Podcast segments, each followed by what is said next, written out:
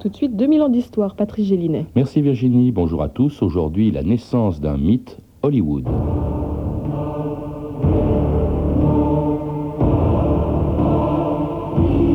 Hollywood? You'd better be getting yourself a good husband and stop mooning about Hollywood.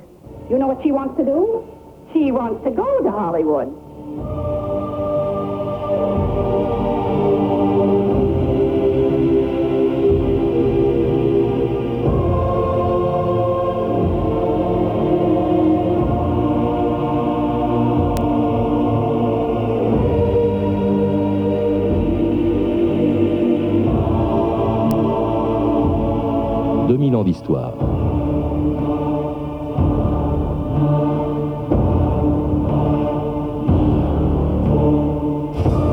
Ce fut sans doute la plus mauvaise opération immobilière de l'histoire. En 1886, non loin de Los Angeles, un certain Harvey Wilcox achetait un ranch auquel sa femme donna un nom connu aujourd'hui dans le monde entier, Hollywood, le bois de Houx.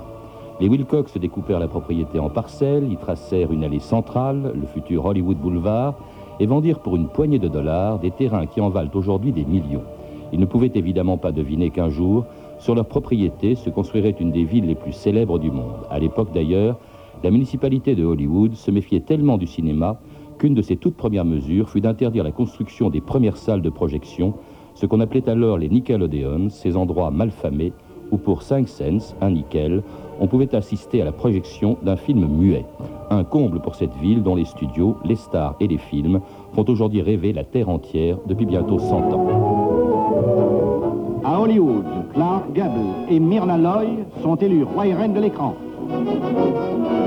Au cours d'une autre fête organisée dans la cité du cinéma américain, Walt Disney a présenté son nouveau dessin animé La Belle au bois dormant. Voici Marlène Dietrich, et Charlie Temple parmi les personnages du joli conte de Perrault. Éric Pincas, bonjour.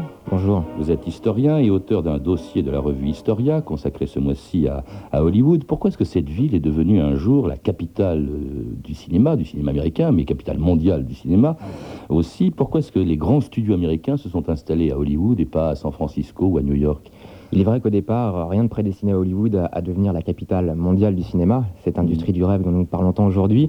Euh, les premiers euh, Nickelodeons ont ouvert leurs portes à New York en 1894. Mais il va y avoir deux raisons, je pense, majeures à l'installation des, premiers euh, producteurs et cinéastes à Hollywood. Ce sont d'une part des raisons pratiques. C'est vrai qu'Hollywood bénéficiait d'un climat absolument magistral. Il faisait beau toute l'année. Vous pouviez tourner aussi bien en été qu'en hiver. Oui, il ne faut pas croire que l'on va, on va là-bas parce qu'il fait beau et pour se baigner. C'est aussi pour des raisons pour des cinéma, pour des cinématographiques. Euh, c'est vrai aussi, vous l'avez évoqué, qu'il y avait une, euh, comment dire, un marché euh, immobilier qui était plutôt mhm. bénéfique. Les, prix, étaient, les prix des terrains étaient peu onéreux. Main d'œuvre bon marché aussi, je crois Bon marché, ce qui fait que ça a accéléré un petit peu l'implantation des premiers, des premiers producteurs et cinéastes. Mais il y avait aussi une raison que je qualifierais de plus politique, à savoir que Jeremiah Kennedy, qui était le, dirigeant de la, de la compagnie Vitascope, associé à Thomas Edison, qui lui était bien évidemment l'inventeur du cinéma. Du, cinéma, exerçait une sorte de trust dès les origines du cinéma, euh, qui laissait une marge de manœuvre vraiment réduite aux petits cinéastes indépendants qui voulaient se démarquer euh, de ce contrôle exercé par Kennedy et, euh, Edison sur leur, leur invention brevetée. Mais enfin, là, on est à la fin du 19e, début 20e. Est-ce que le cinéma, c'était si important que ça à l'époque? Parce que pour que Hollywood devienne important... Eh ben, les débuts du cinéma, en fin de compte on peut dire oui que c'est quand même assez rapide, puisque à la fin du 19e siècle, euh, le cinéma est avant tout un spectacle populaire. Vous mhm. pouvez assister à des, projections dans les foires. Euh, mais très très vite, euh, et ça dès, 1907, vous voyez, donc en l'espace de 10 ans, c'est quand même très court, hein, on, va compter jusqu'à plus de 2000 Nickelodeons aux États-Unis. Première salle de cinéma, oui, Nickelodeons. Quand on sait que sur le monde entier, il y en avait 3000. Donc vous voyez un petit peu la proportion que ça a pris aux États-Unis. Et c'est vrai que le public, au départ, euh, était animé d'une certaine curiosité à l'égard de cette nouvelle invention qui était plus euh, dans la démonstration de la narration. C'est vrai que les premiers films n'avaient rien de bien, de bien, de bien spectaculaire. Euh, mais c'est vrai aussi que le prix était pas cher. Le prix d'une entrée, on l'a dit, était mm. D'un nickel. Euh, donc ça a attiré les foules et c'est devenu un grand spectacle où on, est, on allait en famille, c'était quelque chose de convivial. Enfin, avec Pincas, on ne devait pas connaître quand même terriblement les noms encore de ceux qui deviendront célèbres. Hein. Marie, Pickford, pardon, Chaplin, Griffith, euh, qui découvrent donc euh, la future capitale du cinéma. On écoute la revue de texte de Stéphanie Duncan. Oui, c'est une ambiance plutôt de Far West hein, que découvre Mary Pickford, la future star du muet, notamment dans les films de Griffith. Elle n'a que 17 ans quand elle débarque en 1910 à Hollywood avec une troupe de comédiens. Nous arrivâmes comme une bande de hardis pionniers dans le village très peu peuplé de Los Angeles. Les studios étaient tous en plein air, sans toit et sans mur. Des voiles de coton étaient suspendus à des fils. Les jours de vent, nos habits claquaient à la brise. en 1913, un jeune comédien anglais arrive à son tour hein, pour vivre la grande aventure du cinéma. C'est un certain Charlie Chaplin. Je pris un tramway pour Edendale, un faubourg de Los Angeles, raconte-t-il. C'était un endroit bizarre, on y trouvait des petites fermes abandonnées, des scieries et des dépôts de ferraille. Après avoir demandé plusieurs fois mon chemin, je me trouvais devant le studio Keystone. C'était une bâtisse délabrée entourée de palissades, et c'était l'heure du déjeuner. Des comédiens encore maquillés traversaient la route pour se rendre dans une petite épicerie d'où ils ressortaient en mangeant des hot dogs. Alors ça ne fait pas de mine, hein, vous êtes d'accord, mais le Mid Hollywood existe déjà. Charlie Chaplin est si intimidé qu'il mettra trois jours avant d'oser entrer dans le studio. Alors ce côté un peu artisanal va vite se transformer. Le cinéma devient à Hollywood une véritable industrie. Lillian Gish, l'autre héroïne des films muets de Griffiths, notamment dans Naissance d'une nation ou La lettre écarlate, eh bien après des années d'absence, elle retrouve un Hollywood bien transformé. Toute la structure de la production de films avait changé, dit-elle. Des syndicats avaient été formés, les acteurs ne pouvaient plus toucher un accessoire. Le plus surprenant de tout, dit Lillian Gish, c'est que les metteurs en scène étaient devenus comme un rouage de machines exécutant des travaux mécaniques. De plus, remarque Leland Gish, à Hollywood, l'argent était abondant, le luxe était partout, les stars étaient manucurées, habillées, pomponnées, même les jeunes comédiens désargentés avaient pris l'habitude de rouler en limousine et d'occuper des suites princières. Le cinéma était devenu un grand business. Alors une autre actrice, Paula Negri, la première vedette du cinéma allemand à être engagée à Hollywood en 1922, décrit cet univers étrange. Superficiellement, dit-elle, ce lieu était d'une beauté scintillante. Au-dedans, c'était un mélange de peur et de tragédie personnelle. Les sourires exquis ravissaient le monde entier, mais cachaient souvent une grande insécurité. La star d'un soir disparaîtrait-elle le lendemain? Le prochain film ferait-il de l'argent? En réalité, explique Paula Negri, Hollywood n'était pas vraiment une ville, mais un état d'âme, une usine de rêve. Ah oui, ça c'est une formule connue, hein, l'usine à rêve. Euh, on, a, on a entendu des noms là qui, à l'époque, euh, étaient déjà des grands noms du cinéma, plus des réalisateurs encore que des acteurs. Griffiths, par exemple, il a joué un grand rôle et dans la naissance du cinéma et dans euh, l'émergence de Hollywood. C'est vrai que Daniel Ward Griffiths reste comme un des plus grands réalisateurs du cinéma muet. Mm. c'est lui qui a d'ailleurs réalisé le premier grand film historique. Euh, qui était intitulé Intolérance, qu'il a tourné, je crois, en 1917, qui était une, grande parabole sur l'intolérance à travers quatre grandes fresques historiques, euh, quatre grandes périodes historiques, pardon, euh, la Babylone antique, la Palestine du Christ, l'Amérique contemporaine, la France des guerres de religion. il a révolutionné aussi la syntaxe cinématographique. C'est lui qui va inventer le travelling, donner une mmh. plus grande mobilité, en finir avec le cinéma-théâtre. Euh, et fondu enchaîné aussi, je crois. Fondu enchaîné, et, et, si je ne me trompe pas aussi, c'est lui qui invente le gros plan. Mhm. Et Cécile B2000, lui, reste comme euh, vraiment un virtuose en matière de trucage. Euh, on retient parmi ses plus grandes œuvres les Dix Commandements, mhm. qu'il a tourné en 1923 version muette, alors que le grand public a surtout retenu la, magnifique version interprétée. Il y a eu souvent ça, Cléopâtre a été tourné en muet et en parlant tout à fait, Tout à fait, il y a eu des doublons, mais c'est vrai qu'avec l'usage de la parole, on gagnait vraiment en profondeur. Euh, donc les Dix Commandements, Forfaiture, Carmen, La Femme et le Pantin restent vraiment comme les grandes œuvres de, Cécile B2000. Et l'œuvre d'une industrie hein, dominée euh, essentiellement par quelques grands studios, les cinq majeurs, la Paramount qui est créée en 1914, la Metro Goldwyn Mayer, la Warner Bros, United Artists et puis la Fox Company devenue en 1933 la 20th Century Fox. La Fox caracole en tête du box-office, des personnalités, les plus brillants créateurs, les meilleures infrastructures pour produire des films parfaits. La Fox est plus qu'une institution. On est tous unis pour une seule et même tâche, faire de la Fox la première firme de l'industrie du cinéma et nous réussirons. Thank you,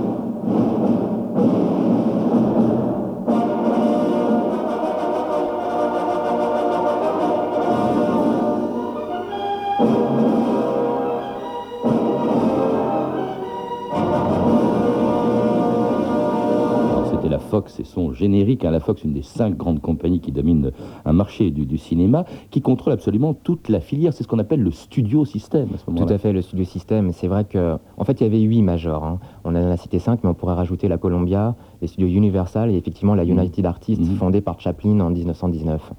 Euh, c'est vrai qu'elles fonctionnaient un peu, ces grandes compagnies, comme une écurie de Formule 1. Elles étaient liées par contrat, enfin des acteurs étaient liés par contrat aux grandes compagnies. Elles avaient leur, équipe de scénaristes, euh, elles avaient vraiment leur studio attitré.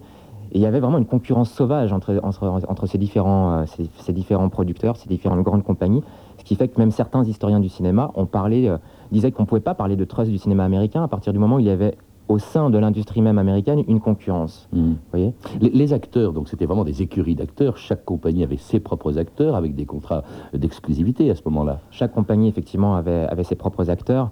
D'ailleurs, Adolphe Zukor, euh, dès les années 20, non, même, même, dès les années 1910, pardon, hmm. euh, recrute les acteurs euh, dans le vivier théâtral. Il ira chercher Sarah Bernard, par exemple, pour qu'elle incarne la reine Elisabeth dans le film de Louis Mercanton. Euh, et c'est vrai que avant, avant là, cette politique euh, du star system dont nous parlerons après, je mhm. crois, euh, les acteurs sont inconnus et on en fait vraiment, on va en faire des stars, on va en faire des, des, étoiles. Mais c'est quoi une star justement? Et le star system, hein, le studio system, c'est aussi le star system. Si vous vous référez à un ouvrage qui avait été écrit en 1957 par un sociologue, Edgar Morin, intitulé Les stars justement, la star, c'est celle qui vous fait rêver, c'est celle par rapport à laquelle vous vous identifiez il y a un phénomène de projection, identification qui, qui, qui, se, qui se passe quand vous allez voir un film. Euh, vos affects fonctionnent à plein régime et vous vous retrouvez à travers euh, des personnages, euh, des héros, des aventuriers, des, des, justiciers. Patrice, vous vous retrouvez dans Cary ah, Grant Tout à fait. Cary Cooper Malheureusement, on ne travaille pas dans le muet, on travaille en parlant, mais on travaille sans image. Hein, mais enfin, donc. Euh, dites-moi justement des stars. Bon, il y en a eu beaucoup. D'abord des stars du, muet. Euh, il y a eu Rudolph Valentino, un premier Latin lover, tellement célèbre que je crois 12 femmes euh, se sont suicidées quand il est mort. Hein, c'est absolument fou. Il y avait Mary Pickford, on l'a cité. Mhm.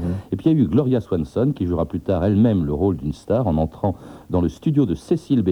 parfaitement consciente que le film repose essentiellement sur son talent. On écoute un extrait de Sunset Boulevard. Où est Monsieur DeMille? Sur le plateau 18. Merci et dites à vos amis de se tenir. Sans moi, ils seraient au chômage. Et sans moi, la Paramount n'existerait pas. C'est toute ma vie. Et cela le sera pour toujours. Il n'y a rien d'autre que nous et les caméras et ce merveilleux public assis là dans le noir.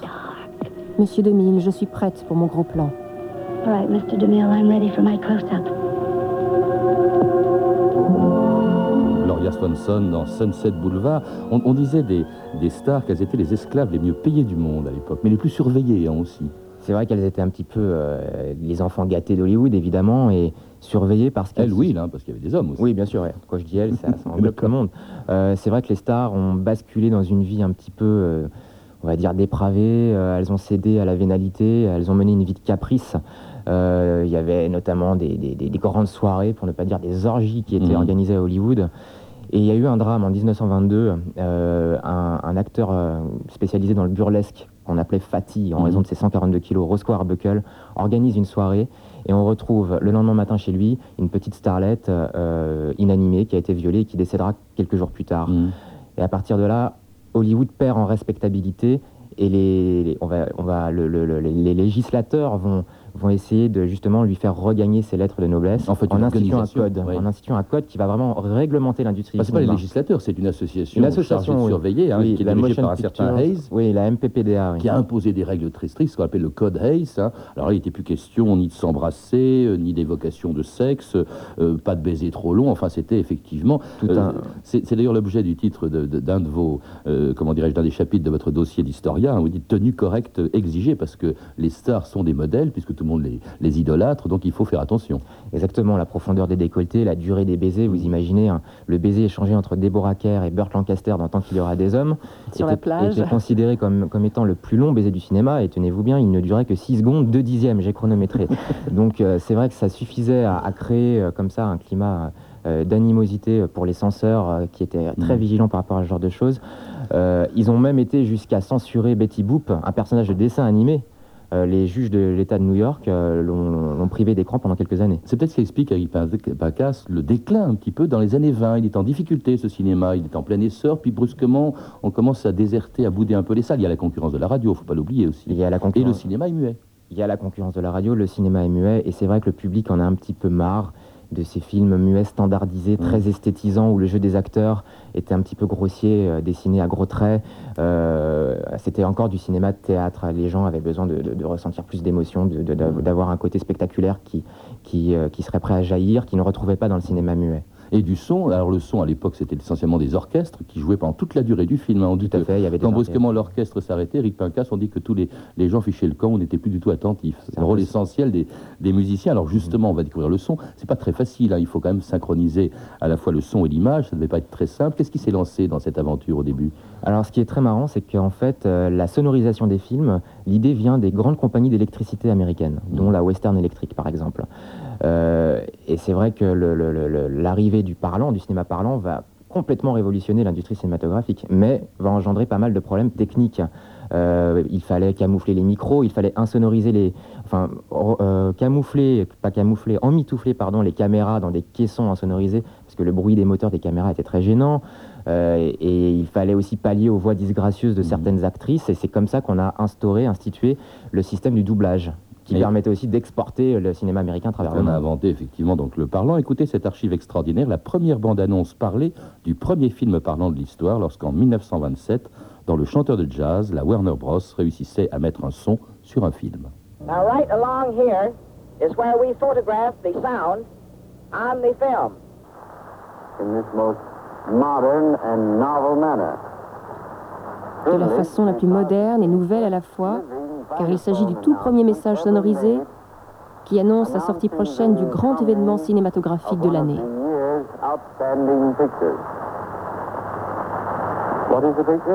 De quoi s'agit-il? Vous avez deviné que je parle du formidable succès de Warner Bros. Al Jolson dans Le chanteur de jazz. Al Jolson in the jazz singer.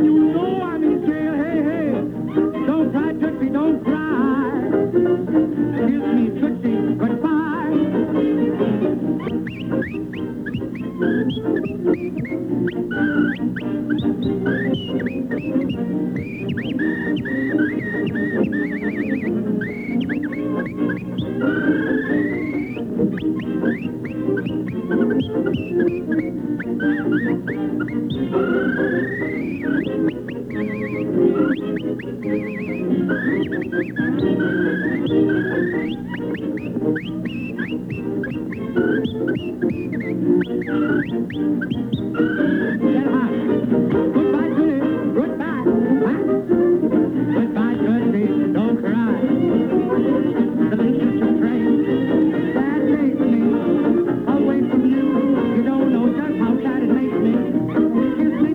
France Inter, dominant d'histoire, aujourd'hui Hollywood. Vous venez d'entendre Al Johnson, tout, tout, tout si, un extrait du film de Jazz Singer en 1927, premier film parlant, premier film chantant, et un énorme succès dès le début, avec notamment des comédies musicales d'ailleurs. Tout à fait, c'est Alan Crossland qui, euh, qui réalise ce premier film, avec comme producteur Jack Warner. Jack Warner qui devait se féliciter d'avoir investi dans le premier film parlant, parce qu'effectivement, ça a remporté un immense succès, ça a été premier au box-office, mhm. euh, alors qu'à cette même époque, les autres grands producteurs étaient très réticents à l'égard du cinéma parlant. Mhm. Euh, Jack Warner sera le premier à dire que la nouveauté du cinéma parlant ne passera pas. Il n'y a pas que qui étaient réticents, hein. Eric Pincas, il y aussi les acteurs qui arrivaient du un mal fou à se reconvertir du muet au parlant. Il y en a qui en sont morts, enfin qui en sont morts cinématographiquement parlant. C'est vrai que certains acteurs voyaient cette nouvelle invention d'un mauvais oeil parce que leur voix... Euh, et il n'était pas forcément phonogénique, si on peut mmh. employer cette expression. et il y a eu pas mal de carrières brisées, justement, à cause du passage au cinéma parlant, oui, c'est tout à fait exact. En tout cas, gros succès international à Hollywood, fascine tout le monde, des tas d'acteurs et de réalisateurs européens viennent s'installer à Hollywood. Hein. Il y a Lang, il y a Renoir, il y a René Clair, Marlène Dietrich, Jean Gabin, plus tard pendant la guerre. Justement, pendant la guerre, et même avant la guerre, Hollywood se mobilise à fond aussi, Eric Pincas. Hollywood se mobilise à fond, mais Hollywood ne se mobilise pas immédiatement euh, après le déclenchement de la guerre. C'est-à-dire que les États-Unis, les Américains sont très ancrés dans la, la, fameuse doctrine Monroe, à savoir le chacun chez soi, dans l'isolationnisme. Et quand éclate la Seconde Guerre mondiale, euh, il faut vraiment attendre que Roosevelt engage une politique de propagande euh, pour que, pour que tout, tout le pays s'unisse et s'engage dans la guerre. Ah et d'autant plus dans la guerre européenne, puisque euh, les États-Unis s'engagent dans un premier temps dans la guerre du Pacifique, après mm. l'attaque de Pearl Harbor, et c'est seulement en 1942 que, que, les choses s'accélèrent. Il, il, faut évoquer aussi dès 40 hein, la, sortie du fameux film Le Dictateur de Chaplin, hein, qui était vraiment un film très engagé. Hein, Chaplin fait donc partie effectivement de ces cinéastes comme comme euh, Anatole Litvak, comme euh, euh, Alfred Hitchcock, qui, avant le, début de la guerre, prennent conscience du danger, des périls, de la montée du fascisme, du totalitarisme. Et effectivement, le dictateur reste comme le grand chef-d'œuvre de Charlie Chaplin, où il, il, se, il, il, se déguise caricature Hitler. caricature pardon, euh, Adolf Hitler, il, euh, incarne le rôle du, dictateur de Thomania adénoïde. Mm. Alors c'est peut-être ce qui va d'ailleurs lui coûter cher après la guerre, parce qu'après la guerre, c'est la, c'est la guerre froide dans laquelle Hollywood va être tristement mêlé, puisque c'est à ce moment-là que pour la première fois va se manifester la chasse aux sorcières avec la mise à l'écart de réalisateurs, d'acteurs et même de scénaristes soupçonnés d'être communistes et qui étaient inscrits sur ce qu'on a appelé en 1947 la liste noire. Howard, je n'arrive plus à travailler. Mince, pourquoi? À court d'inspiration ah, pourquoi alors? La santé a l'air d'aller Je suis sur la liste noire. Bon, d'accord, mais la forme semble excellente. Je suis sur la liste noire. Pourtant, tu... Pourtant, ça va, à part ton ulcère, bien entendu. Mon vieux, ils ne veulent plus prendre mes textes. Ils m'ont mis sur la liste noire, tu comprends? C'est une liste de noms mis à l'index. Tous les studios en reçoivent une copie. Les différentes chaînes de télé aussi. On est sur la liste, on n'a plus le droit de travailler. Et tu t'entêtes à me parler santé. Pourquoi on t'a mis sur cette liste Pourquoi je suis pro-communiste. C'était quoi la liste noire, Eric Pincas la liste noire, en fait, elle a été euh, instituée, on va dire, par euh, le sénateur Joseph McCarthy, qui, dans les années 50, va intensifier la chasse aux sorcières, la chasse mmh. aux communistes, la chasse aux rouges. Euh, et il va y avoir des auditions, des, on va recueillir les témoignages des, cinéastes, des producteurs, qui, qui, font partie donc du, du, noyau hollywoodien. Et parmi eux, certains vont se plier au désiderata de cette commission des activités anti-américaines. On pourrait citer par exemple Elia Kazan qui a dénoncé ses petits copains sans mmh. scrupules. Et il y en a d'autres. 2000 aussi était très actif dans la chasse aux sorcières, lui. Tout à fait. Et il y en a, il y en a d'autres par contre qui euh, ont refusé, au nom du cinquième amendement de la Constitution des États-Unis, euh, qui, euh, où il était dit que nul euh, n'est en droit de, témoigner contre lui-même, ils, ils, vont refuser de se plier donc à cette commission et vont être condamnés à des peines de prison allant de 6 mois à 1 an de prison. Ça plaisantait pas du tout à cette époque. Il y en a qui partiront, hein, tout simplement. Il y a Lozé, il y a Jules Dassin, il y a Chaplin, il y a aussi des scénaristes. On ne parle jamais des scénaristes, on parle toujours des acteurs, des réalisateurs. Les scénaristes, on n'en parle jamais. Ils sont tellement mécontents qu'aujourd'hui, ils sont sur le point de se mettre en grève à Hollywood. Tout à fait, à Hollywood, en ce moment, ça, mm. Ça brûle. Alors, la liste noire, c'est une mauvaise période pour le cinéma américain, d'autant plus qu'il euh, y a la loi antitrust qui interdit aux grandes compagnies euh, de disposer de salles de cinéma. Alors elles sont, elles sont fragilisées. Il y a ensuite la concurrence des studios étrangers dans les années 50-60. Euh, il y a la concurrence aussi de la télévision. On dit que depuis cette époque, Hollywood est en déclin. Hollywood a cessé de faire rêver Eric Pincas. Est-ce que c'est vrai? Je suis mitigé. Je pense qu'effectivement, il y a eu des hauts et des bas. Mais aujourd'hui, euh, Hollywood fait toujours rêver. On voit que les Américains, encore cette année, arrivent avec une délégation bien fournie au Festival de Cannes. Mhm. C'est Francis Ford Coppola qui, qui, jours, qui revient avec une version rallongée de 53 minutes de son fameux Apocalypse Now qui a eu la palme en 1959. Je crois que l'industrie, l'industrie du rêve continue de nous faire rêver. Euh, Mais peut-être plus à Hollywood, parce que l'industrie du rêve, maintenant, elle est souvent ailleurs. On dit que Hollywood n'est plus dans Hollywood. Oui, voilà, c'est ce que j'allais y venir. J'allais venir justement au développement du cinéma européen, qui, notamment le cinéma français, qui, euh, qui manifeste des signes de très bonne santé. Euh, l'omnipotence du cinéma hollywoodien existe toujours. Peut-être qu'elle est moindre par rapport à ce qu'elle a été. Euh, d'autres formes, hein, aussi d'autres réalisateurs, Spielberg, dont on dit qu'ils sont Nouvelle génération de cinéastes, hein, surtout depuis les années 70, les Scorsese, les Coppola, les mm-hmm. Lucas, les Spielberg, effectivement, qui ont redynamisé l'industrie du rêve. Euh, et, Hollywood, effectivement, qui reste malgré tout un peu la capitale du cinéma. En tout cas, merci Eric Pincas de nous avoir rappelé l'histoire, justement, à quelques jours de l'ouverture du Festival de Cannes. Euh, vous avez rédigé, je le rappelle, le dossier donc, de la revue Historia du mois de mai, un excellent dossier consacré à Hollywood, un siècle de rêve politiquement correct, ajoutez-vous. À lire également Hollywood, l'usine à rêve de Christian-Marc Bosseno et Jacques Gesternkorn, disponible chez Gallimard Découverte. Vous avez pu entendre un extrait du film Le Prête-Nom de Martin Ritt, disponible en cassette chez Film Collection, ainsi qu'une archive pâtée de 1938, tirée du journal de votre année, disponible en cassette aux éditions Montparnasse. À signaler que la chaîne Histoire diffuse en ce moment une excellente série documentaire intitulée Chronique d'Hollywood qui est diffusée tous les samedis à 21h25, donc sur la chaîne Histoire. Vous pouvez également retrouver la bibliographie de l'émission en contactant, vous le savez, le service des relations avec les auditeurs 08 36 68 10 33, 2 francs 21 la minute ou nous contacter par email à l'adresse suivante 2000ans.histoire à radiofrance.com. Je répète, 2000ans.histoire à radiofrance.com. C'était 2000 ans d'histoire, la technique Pierre Rayon et Étienne Michka, archivina Elsa Boublil, documentation Anne Weinfeld et Claire Tesser, revue de texte Stéphanie Duncan, une réalisation de Anne Kobilac. Une émission de Patrice Gélinet.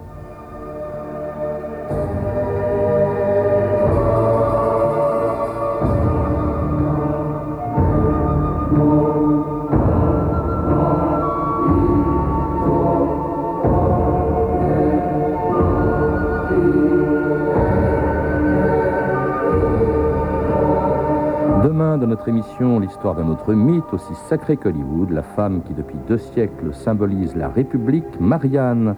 Mais tout de suite à 14h30 sur France Inter, celle qui incarne la radio aussi bien que Marianne incarnait la République, Chris. Bonjour Chris. Vous savez qu'on vient de me demander de poser euh, un buste pour France Inter. Et vous êtes la prochaine Marianne, hein, j'espère. Oui, bon ça... Euh, Quels sont les critères exactement? Eh ben, Tous ceux, vous les remplissez tous. Vous êtes merveilleux. À demain